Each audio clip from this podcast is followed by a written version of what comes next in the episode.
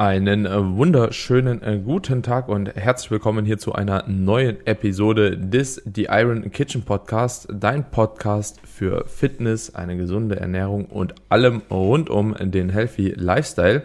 Und in der heutigen Episode, Freunde, werden wir tatsächlich auch so ein bisschen über den Healthy Lifestyle auch nochmal sprechen, denn es geht um Ernährungsgewohnheiten und zum anderen aber auch so ein bisschen um die Differenzierung von If it fits your macros gegenüber einer ganz in Anführungsstrichen cleanen Ernährung, ähm, ja, sauberen Lebensmitteln, ungesunden Lebensmitteln und vielem mehr.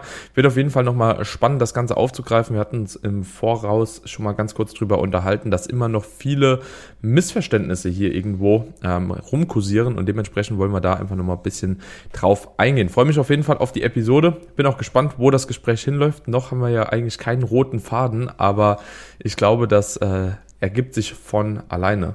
Ja, ja das glaube ich auf jeden Fall auch. Ich finde das Thema auch sehr cool. Also ähm, wir hatten im Vorgespräch schon mal gesagt, dass das gerade bei mir gestern wieder aufkam, dass mir ein Video zugeschickt wurde von einem Coach. Und das machen übrigens auch viele Coaches aktuell, ähm, weil es halt, sage ich jetzt mal, schon ein Stück weit auch Clickbait ist, wo dann äh, versucht wird zu erklären, dass man ja auch, also ist ja völlig richtig, dass man nicht zu restriktiv diäten sollte. Ja, also ähm, dass man jetzt nicht nur irgendwie sich von fünf Lebensmitteln ernähren sollte und man quasi auch mit Pizza, Burger und äh, Döner abnehmen kann. Das ist ja auch völlig richtig. Aber ich finde auch, wir sollten das nochmal in einen äh, Kontext rücken. Also es, du hast schon gesagt, Fit Fit Macros, das ist quasi der, der Begriff, der vor allem äh, in den USA so bekannt ist. In, in Deutschland spricht man wahrscheinlich eher von Flexible Dieting, also von einem flexibleren Diätansatz. Ähm, bedeutet ganz einfach, dass man sich eben nicht an eine Handvoll Lebensmittel hält, sondern seine Ernährung so vielseitig gestaltet ähm, wie nur möglich und sich eben äh, nicht Lebensmittel aus Prinzip verwehrt, sei es Schokolade oder oder oder, ja, und man eben trotzdem aber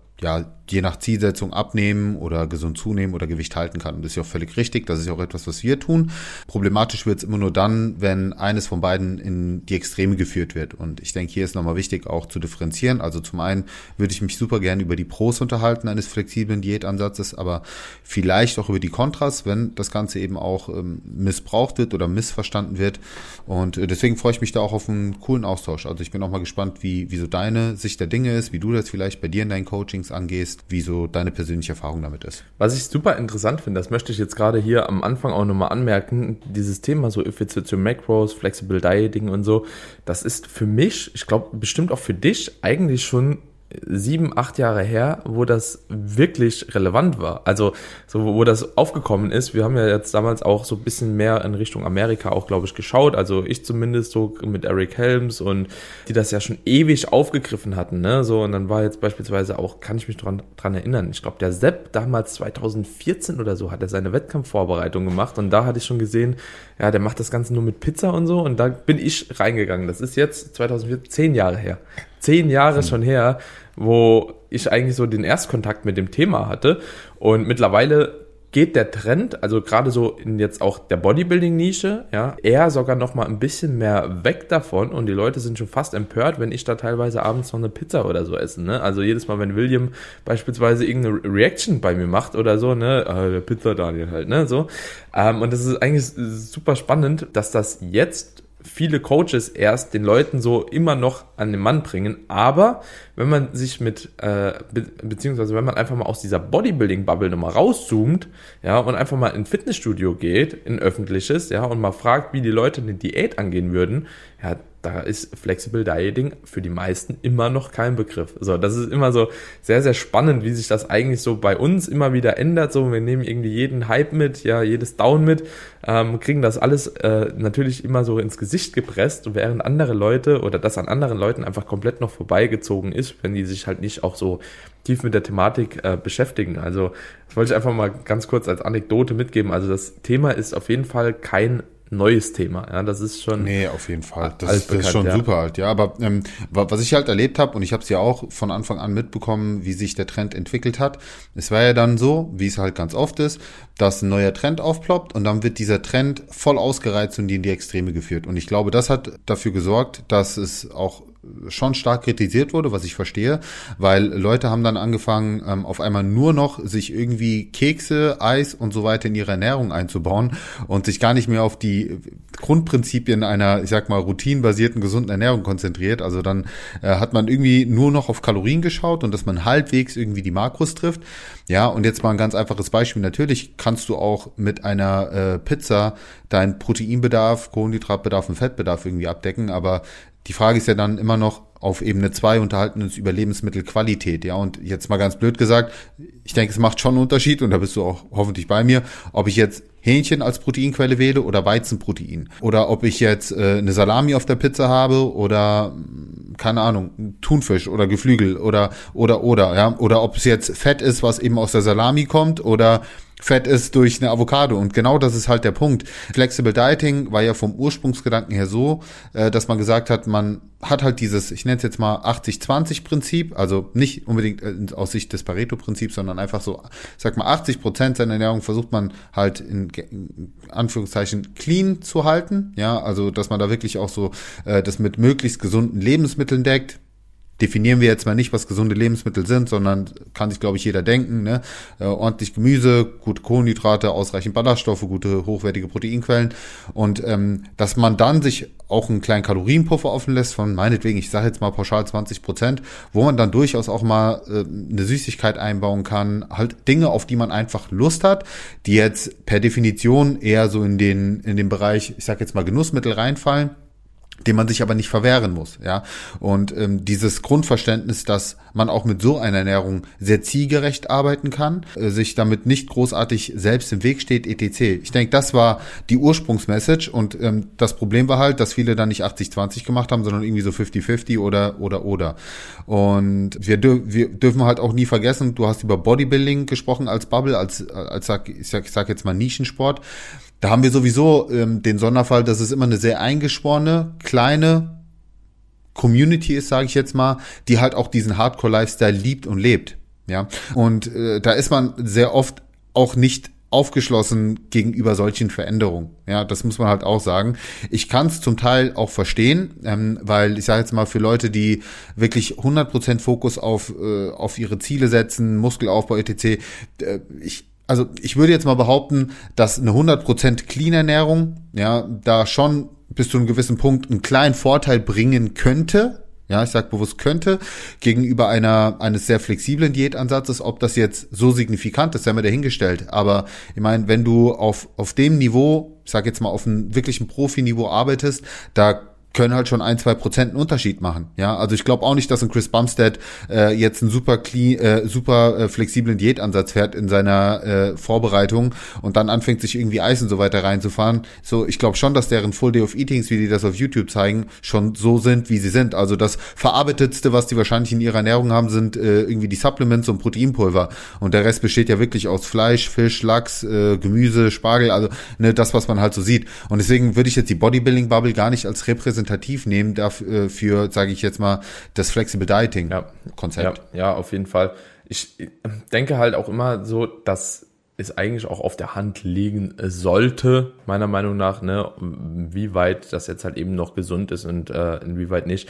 De, de, das Grundprinzip von dem flexiblen Diätansatz, Flexible Dieting, ist ja eigentlich auch nur, dass du dir die Diät vereinfachen kannst und ähm, die die, die, diese Länge, ja, in der du die Diät quasi machst, aufrecht hältst, vereinfachen kannst, indem du halt immer wieder Lebensmittel einstreust, die letztlich dazu führen, dass du halt eben äh, das Durchhaltevermögen verbessert bekommst. Ja, also ihr müsst euch das Ganze so vorstellen, wenn ihr sehr, sehr restriktiv mit der Ernährung umgeht, ja, wenn ihr euch viele Lebensmittel grundsätzlich auch verbietet, dann werdet ihr so Cravings, also ihr werdet das Verlangen einfach nach verschiedenen Lebensmitteln entwickeln. Und da ist eigentlich das flexible Diäten eben der Vorteil, dass ihr grundsätzlich halt eben Lebensmittel auch einbauen könnt, ja, auf die ihr ein Verlangen habt, zumindest kurzzeitig, und euch nichts verbietet. Denn dieses Verbieten, das geht auch aus ziemlich vielen Studien und Daten hervor, ist grundsätzlich das größte Problem, wenn es darum geht, eine Diät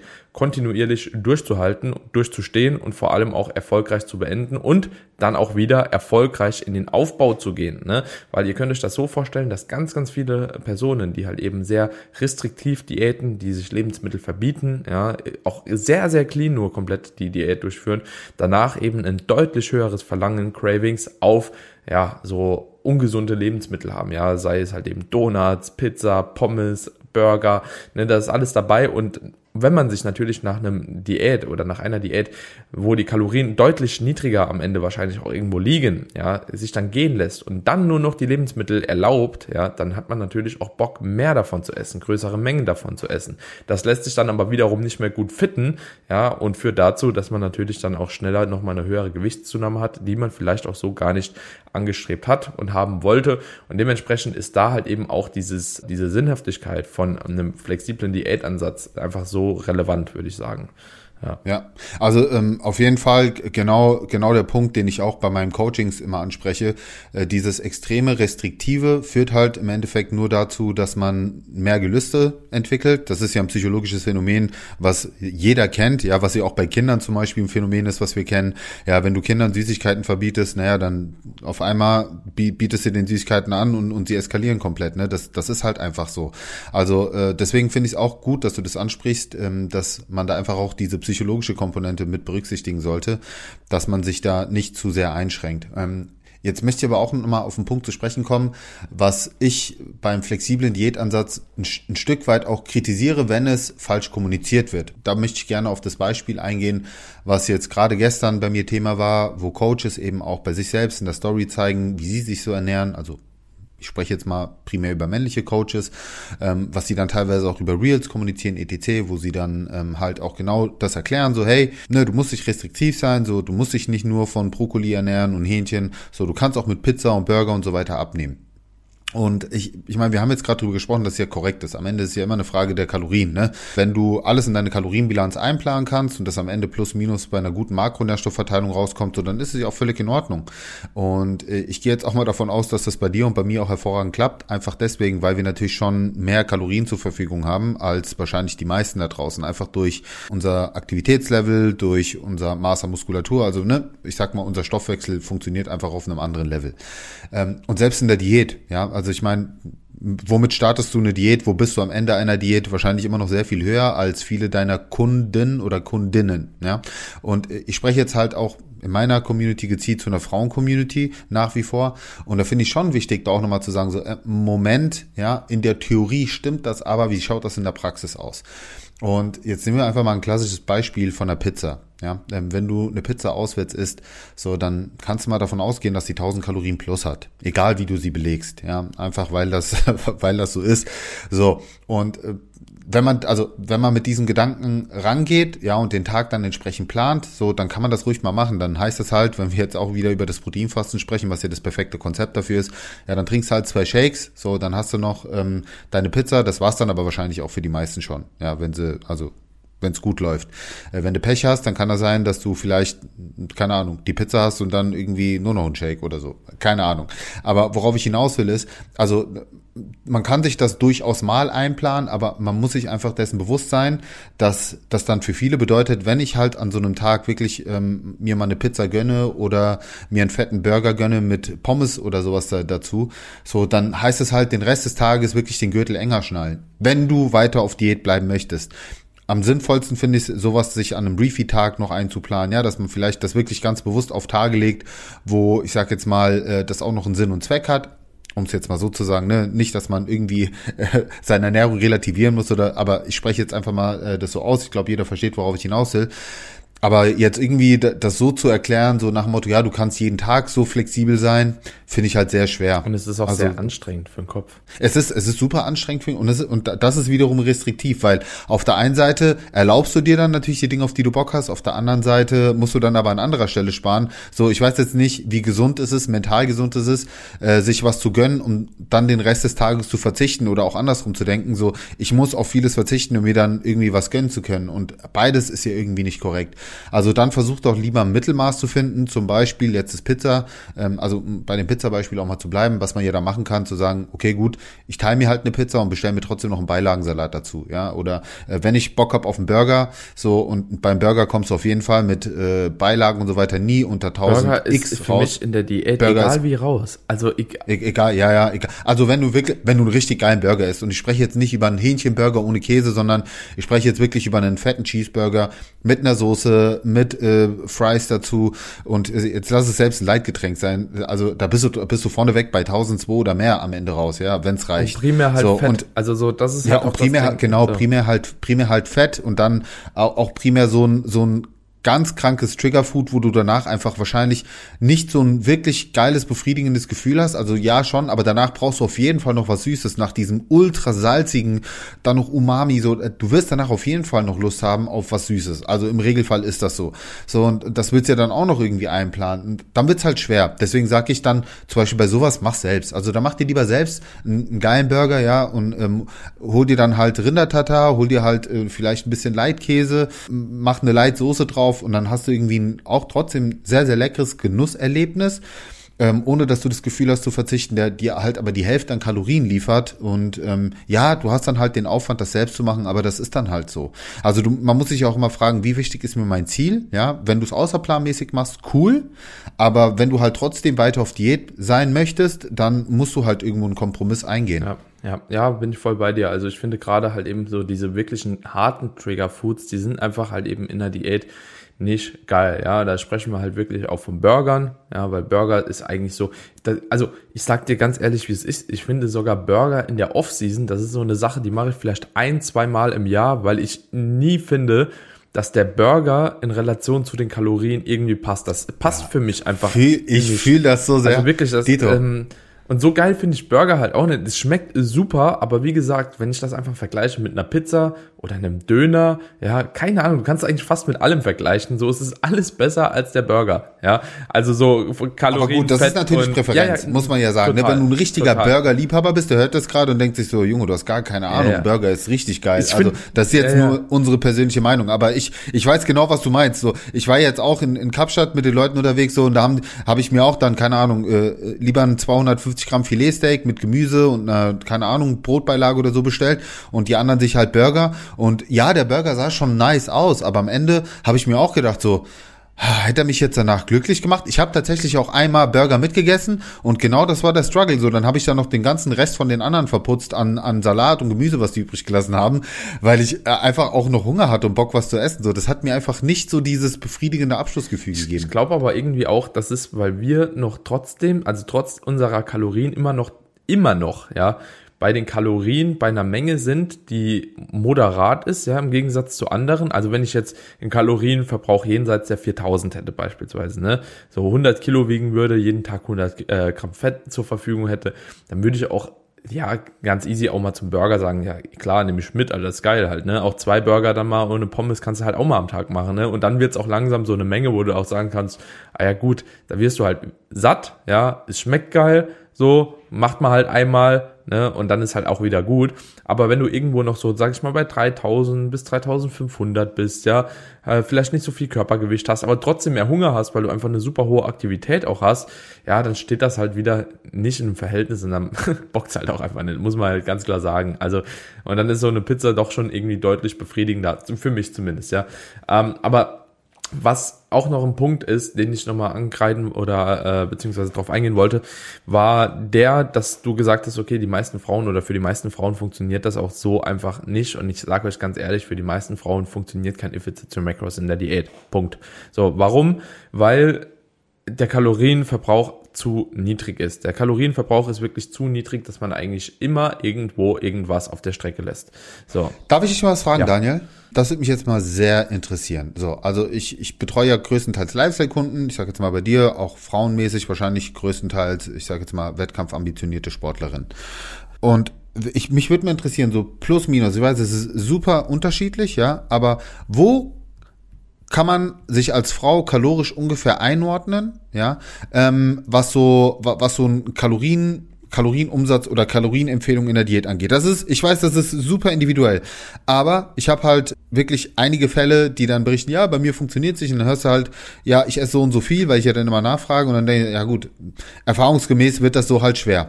Sag Die- doch, die hau mal, traurige hau mal Wahrheit. so, so ein, Ja. ja, die traurige Wahrheit. Und dann, ich, dann glaube ich, ich habe keine, ich glaube, einige meiner 2000 Kundinnen, äh, also ich habe kein, keine Frau, die über 2000 Kalorien äh, in der Diät hat. Derzeit, also hatte ich schon, aber derzeit äh, leider nicht. Doch eine, eine, aber die wiegt auf 85 Kilo. Also das ist auch nochmal in welcher Phase, aber in welcher Phase? zu Beginn. Der Ja, ja, Anfangsphase. ja, ja. Aber die hat ganz 15.000 wichtig- Schritte, dreimal die Woche Krafttraining, dreimal die Woche Genau. äh, Cardio. Ka äh, nee, nee, Kampfsport, also so Ah, okay. Da- genau, da- also einfach, einfach, dass, dass, ja. dass auch meine Ja, ja. Zuhörerinnen, Ja, das ist schon ein äh, ich Pensum. jetzt mal so, dass sie da mal ein, ähm, dass sie da mal ein, äh, ein Verhältnis haben, was man machen muss, um auch so einen Umsatz zu haben als Frau in der Diät am Anfang. Und das heißt, ne, Am das Anfang, wird ja im Laufe der Diät noch sehr, noch sehr viel niedriger. Und ich meine, was für ein, was für ein Aktivitätslevel legen die an den Tag? Und, und dann geht's eigentlich schon unter die 2000 so. Also vielleicht ein Drittel davon am Anfang noch so zwischen 1,7 bis 2000, ja, wenn es gut kommt, zu Beginn noch, ne, in einem höheren Körperfettanteil. Die meisten eigentlich so zwischen 1300 bis 1600. Und die, die am Ende noch die letzten Prozente rausholen wollen, zwischen 900 und 1200. Ja. Also Traurige genau so Wahrheit. zwischen 1000, Also so- ja, zwischen 1003 und 1006 li liegen die meisten, auch bei mir. Einige sind ein bisschen höher, je nachdem, also in der, in der Diät. Bei mir habe ich, sind aber auch größtenteils Frauen, die schon, sage ich jetzt mal so, 40 plus äh, gehen, wo einfach nicht dieses Maß an Aktivität da ist aus sportlicher Hinsicht und auch bei den Schritten teilweise, ja, also dann sage ich mal die 10.000 Schritte eher so als plus minus.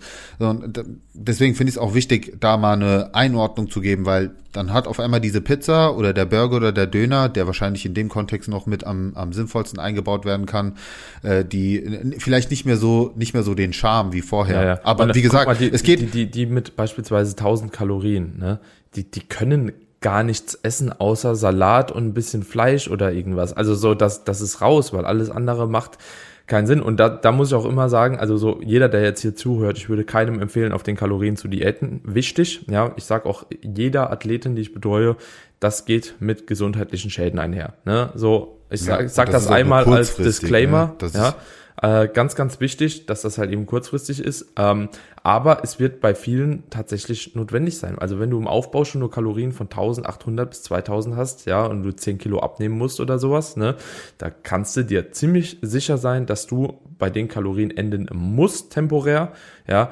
Und da kann ich auch direkt nochmal mit anfügen, ja, das Gewicht, das man dann abnimmt mit solchen Kalorien, das habt ihr ratzfatz wieder drauf, weil Stellt euch vor, ihr habt einen Kalorienverbrauch vielleicht irgendwann am Ende nur noch von 1200 Kalorien, 1300 Kalorien bei einer relativ hohen Aktivität.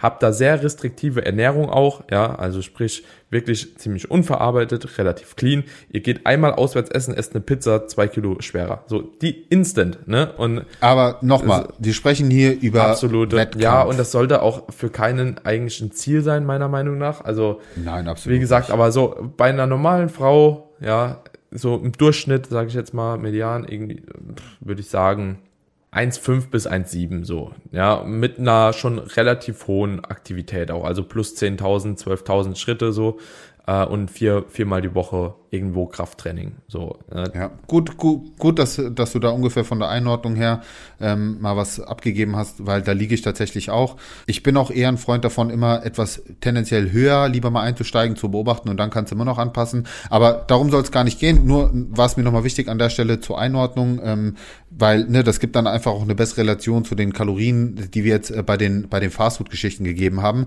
Ähm, was ich vielleicht auch nochmal wichtig finde, wir haben mit sehr viel im Abnehmen-Kontext gesprochen.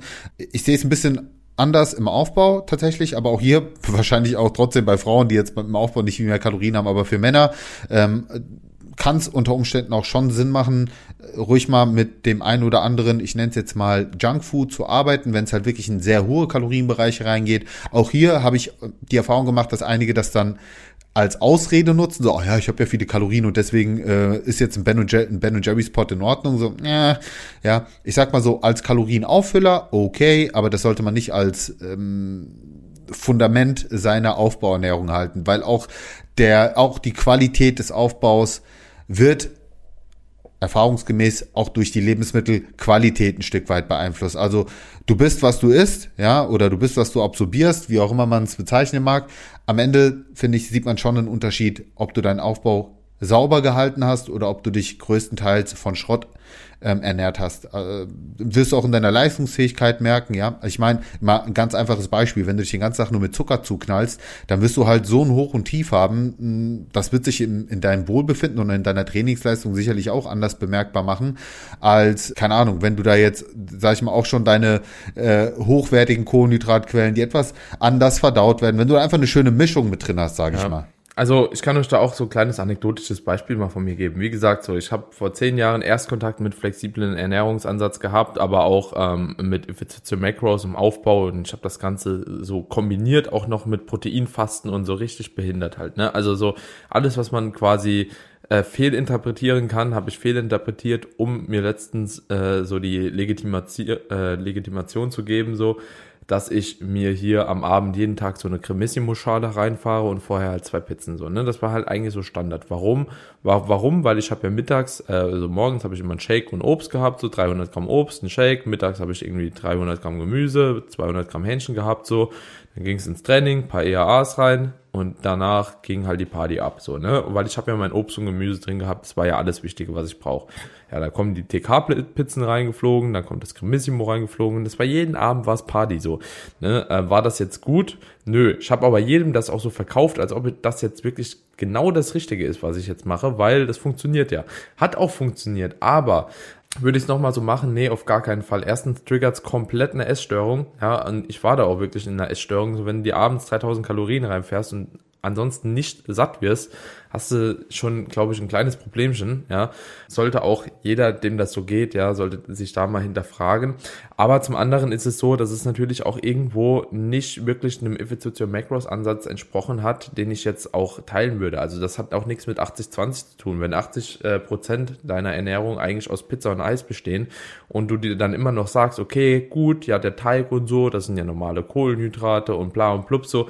Aber nee, es ist nicht so. Also das sollte schon umgekehrt sein und deswegen bin ich auch kein Freund mehr davon, tatsächlich auch im Aufbau das Ganze zu hart zu forcieren. Ich finde eher eigentlich, der Gedanke sollte immer dahin gehen, sein clean zu essen, auch im Aufbau, sowohl in der Diät als auch im Aufbau und zwar 100% clean und wenn man dann einfach halt eben Bock auf ein anderes Lebensmittel hat, wenn man dann, keine Ahnung, ein, zwei, dreimal die Woche auswärts essen geht mit Freunden etc. pp., dann einfach auch sich so ein bisschen so diesen Ausbruch aus der Routine zu erlauben, das finde ich viel besser, wie sich schon fest einzuplanen, dauerhaft eigentlich irgendwie einen Quatsch noch so mit reinzufitten, ja, nur damit man sich halt irgendwie selbst so ein bisschen befriedigt, weil letzten Endes, wenn man das macht, geht man trotzdem auswärts essen. Weißt du, also das ändert meistens halt eben nichts. Wenn du eine Person bist, die das irgendwie mag, zu socialisen und auswärts zu gehen und sich auch mal bedienen zu lassen und so, wirst du es ja trotzdem on top machen. So. Und dann muss man sich halt fragen, so, wird es dann nicht schon wieder zu viel? Das muss man auch nicht auf die Goldwaage legen am Ende des Tages, ja, ob das jetzt äh, 80, 20, 70, 30 sind oder wie auch immer am Ende des Tages sollte halt eben nur bewusst gemacht sein, es sind halt eben immer wieder die gleichen Punkte. Versucht eure Mahlzeiten über den Tag ein bisschen weiter zu streuen, versucht eurem Verdauungstrakt Zeit zu geben, so sich zu regenerieren, ja, äh, sich nochmal vorzubereiten auf die nächste Mahlzeit und guckt, dass einfach das Ganze auch mit genug Obst und Gemüse versehen ist, ja, dass ihr das Protein nicht auf einmal esst. Also so Kleinigkeiten und die, egal ob ihr jetzt gesund oder ungesund esst, in Anführungsstrichen, ähm, die sollten halt trotzdem gewährleistet sein, ja, dass das Ganze auch funktioniert.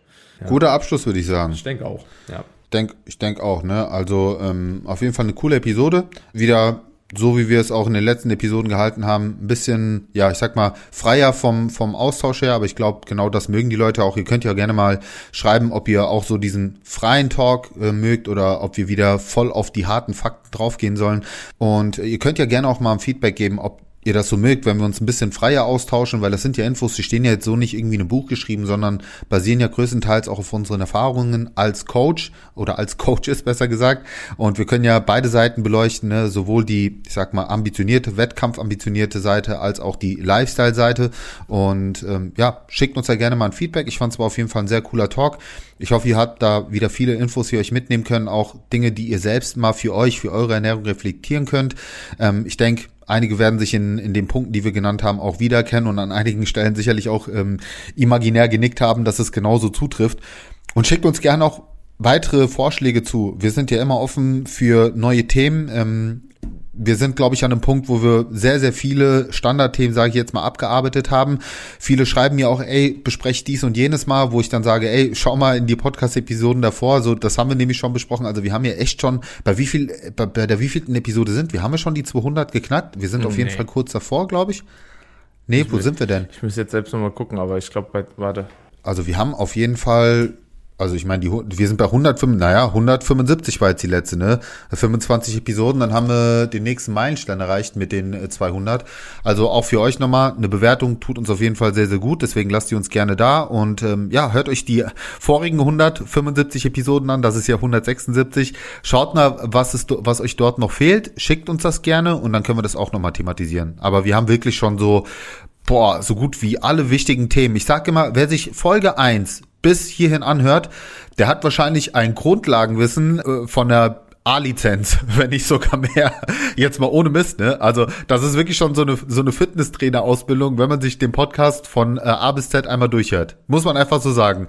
Du hast, du hast super viel Praxis, du hast viel Grundlagenwissen und äh, das, also so das ganze Theorie- und Praxis-Ding hast du hier kombiniert. Ich kenne, äh, ich habe mal einen Athleten kennengelernt äh, auf der GmbF, der hatte mit dem anderen Podcast, den wir hatten, ja, also jetzt einfach nur mal als Beispiel, der hatte seine ganze Wettkampfvorbereitung mit den Informationen vom Podcast gemacht. Der hat sich immer jede Folge aufgeschrieben, die Infos, so die wichtig, äh, richtig geil, also voll verschickt, wirklich so, selbst vorbereiten, der sah richtig gut aus, so, ne, ähm, und das ist ähnlich auch hier, ne, also wenn man einfach abnehmen möchte, ja, wenn man gezielten Aufbau machen möchte, eigentlich ist es wirklich einfach nur Wissen aufnehmen und runterschreiben, ja. 100 Prozent. Ey, ich habe ich hab sau viele Athleten, die äh, die uns markieren in der Story, ja, und dann so, ey, Podcast-Episode gehört, feier ich. Und das sind auch wirklich Leute, wenn du dir das Profil anguckst, dann siehst du, die, die haben ein gutes Know-how. Also das sind auch Leute, die sind schon voll im Game drinne und selbst die nehmen noch mal ein bisschen was mit. Und das ist eigentlich die beste Bestätigung, die man ja bekommen kann, ähm, dass man auch gute in Informationen liefert, gute Inhalte liefert. Und man kann sicherlich an der einen oder anderen Stelle Kritik ausüben und sagen, ja gut, das ist jetzt aber nicht wissenschaftlich fundiert oder da, da gibt's jetzt die und die Studie, die jetzt das. Ja, aber ich meine, du kannst gerne äh, eine, eine Episode kritisieren, die wir für vor anderthalb Jahren vielleicht gedreht haben. Ey, kann sein, dass das zu dem Zeitpunkt aber der Stand der Dinge war. Ich meine, es sind jetzt in der Zwischenzeit auch wieder viele neue Erkenntnisse rausgekommen. Übrigens, das wäre auch nochmal eine Episode, über die ich gerne mit dir sprechen möchte. Ähm, es kam jetzt kürzlich eine neue Studie raus, die das ganze Proteinsynthese-Thema nochmal in, äh, also vermeintlich auf den Kopf gestellt hat, dass es ja gar keine maximale MPS gibt, wo dann 20 Gramm Protein mit 100 Gramm Protein äh, verglichen wurden und man gemerkt hat, okay, mit mehr Protein, also es gibt quasi kein Upper Limit für den Protein Intake und ähm, die Proteinsynthese wird nochmal krasser ähm, gesteigert und über einen längeren Zeitraum. Ähm, weil, hast du die Studie mitbekommen? Nee, tatsächlich nicht. Nee, oh ja, okay. Die schicke ich dir Ta- gerne mal zu. Super spannend. nicht. Oh ja, die, die ist super. Also mir haben das schon so viele Leute geschickt, weil das ja genau ein Ding ist, was ich ja immer ähm, anspreche. So, ne, Protein am besten verteilen und ich sag mal so, ab einem bestimmten Punkt habt ihr halt keinen größeren Mehrwert. Aber ich finde es auch nochmal spannend, die Studie auseinander zu friemeln, weil ich sehe da einige Punkte, die man kritisieren kann, ja, die vom, vom Setup her einfach besser aufgestellt hätte sein können. Aber Mhm. Schick mir die äh, mal bes- zu, können wir nächste da Woche mal machen, Ja, tatsächlich. Das ist eigentlich ein Schick, ich schick ich dir sehr gerne zu. Ja. So, Gut. machen wir einen Punkt, Daniel. Yes. Auf jeden Fall danke an alle Zuhörer. Bewertung da lassen. Liebe geht raus. Bis zur nächsten Episode. ciao, ciao.